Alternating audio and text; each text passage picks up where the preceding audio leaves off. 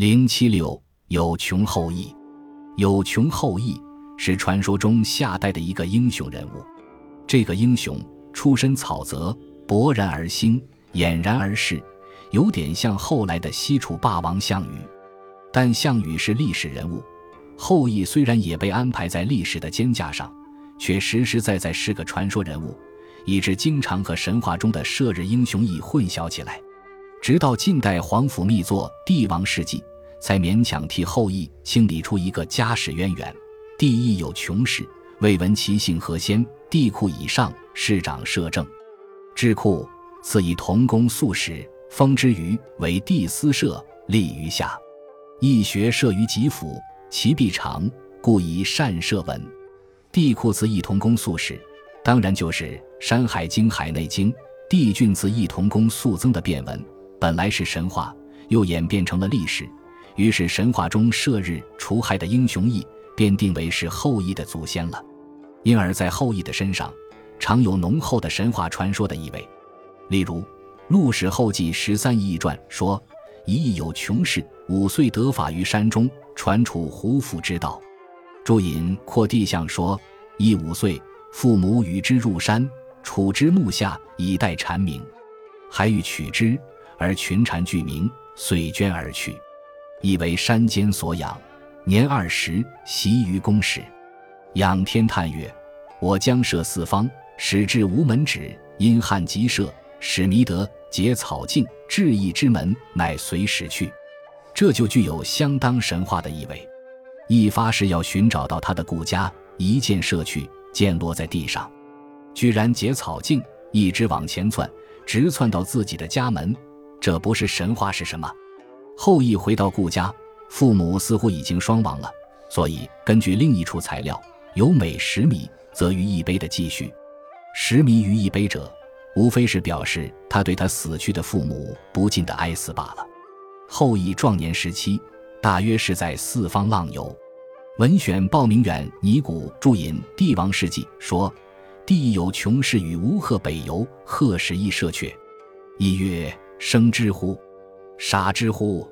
贺曰：“射其左目，亦引弓射之，误中右目，亦仰首而溃，终身不忘。”可能便是属于这段时期的一个插曲。这一方面表现了后羿设计的高强，另一方面也表现了他力求上进的谦逊美德。在这些片段的材料里，可以看出后羿却可算是古代神话传说中的一个英雄人物。但是有关他的传说。又常和射日英雄羿的神话搅混在一起，即搅混在一起，又历史化而为历史，呈现出一种相当复杂的情况。例如，《左传》昭公二十八年所记叙的这么一段：西游仍是生女枕而甚美，名曰玄妻。乐正后魁取之，生伯封，时有始心，贪淫无厌，奋力无期，谓之风始。有穷后羿灭之，魁是以不嗣。我们知道，魁在古神话中原是东海流波山的一头怪兽，历史化以后就成了尧舜时代的月关乐正后魁了。风使就是射日英雄羿所射的风使，有的书写作风息或风息，即大野猪，现在却成了乐正后魁和他的老婆玄妻共同生的时有始心的儿子伯封了。伯封给有穷后羿灭掉，以致造成魁断绝子孙的痛苦。你看。这不是既把羿的神话和后羿的传说搅混在一起，同时又把它变作后羿的历史吗？说到后羿的历史，左传襄公四年有一段完整的记叙，把有穷氏的兴亡说得比较详细。西夏之方衰也，后羿自租千余穷时，因下民以待夏政，是其社也，不修民事而淫于元寿，弃五罗、伯音、熊坤、蒙羽而用韩卓。韩卓，伯明氏之产子弟也。伯明后韩弃之，一意收之，信而使之，以为己相。卓行媚于内，而失禄于外，愚弄其民，而于义于田，数之诈特，以取其国家外内贤福。亦犹不圈，将归自田，加重杀而亨之，以食其子。其子不忍食诸，死于穷门。弥奔有力士。卓因义士，生交极易，使其禅特诈伪，而不得于民，使交用师，灭贞观及真巡氏，触交于过，触义于歌。弥自有立誓收二国之禁，以灭卓而立少康。少康灭交于过，后助灭义于歌，有穷氏遂亡。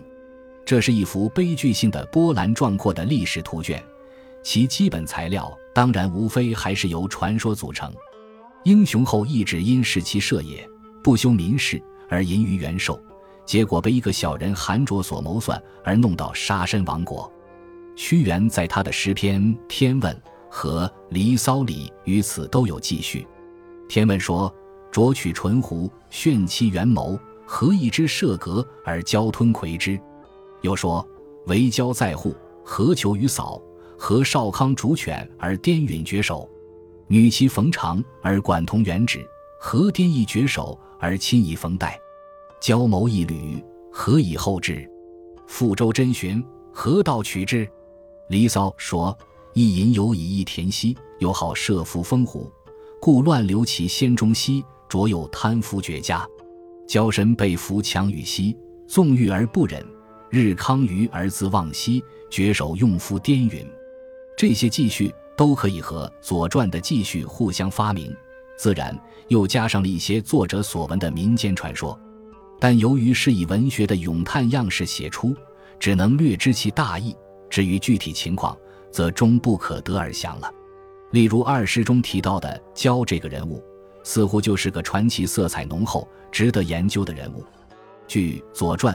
焦是因义氏所生，自然要算是韩卓的儿子。但从焦的气质和形迹看，又多和后羿相似，又何尝不可疑为是后羿的遗父子？此值得研究者一。从《天问》少康逐犬女齐逢长赴州真寻等去看，似乎焦在真寻打了一个大败仗，乃至于赴州。后来文被少康设计用女色引诱，终于砍下了他的脑袋，颠允绝首，使其难小。此值得研究者二，《离骚》说：“交身被俘强与兮。”闻一多，《楚辞校补》说：“余考先是盖常传交始作假。”《吕氏春秋务功篇》曰：“大饶作甲子，盖即交作甲之传额。”据本说，交身被俘强与，就是说他身被坚甲。是否如此？此值得研究者三，《论语先问》说：“益善射，傲荡周。”俱不得其死然。所说义，即有穷后裔，穆及卓之子交荡周，言其力能陆地行舟。注释明白，没有疑义。《雕玉集状》里篇又根据唐代的民间传说，把焦来做了一番通俗化的描写，乃夏氏多力人也，能于陆地牵大舟而行，手拔大树，推倒城墙，世人无有敬者。虽说如此。然而其人有勇无谋，品德败坏，所以终于滇允绝首，不得其死。这也可以作为后世军阀式的武夫蛮末人物的景程了。本集播放完毕，感谢您的收听，喜欢请订阅加关注，主页有更多精彩内容。